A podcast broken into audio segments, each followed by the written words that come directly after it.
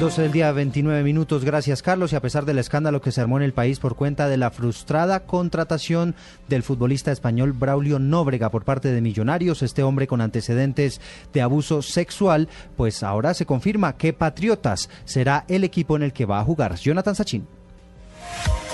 Luego de no llegar a un acuerdo con Millonarios, el polémico jugador español Braulio Nóbrega firmó en horas de la mañana su vinculación por un año al equipo Patriotas de Boyacá. La verdad es que después de todo lo que habíamos sufrido, me voy jodido, pero bueno, ya no vale lamentarse. Nóbrega, delantero de 28 años, fue rechazado en Millonarios por las críticas que generó en la opinión pública, ya que el deportista tiene antecedentes en cuatro ocasiones de acoso sexual.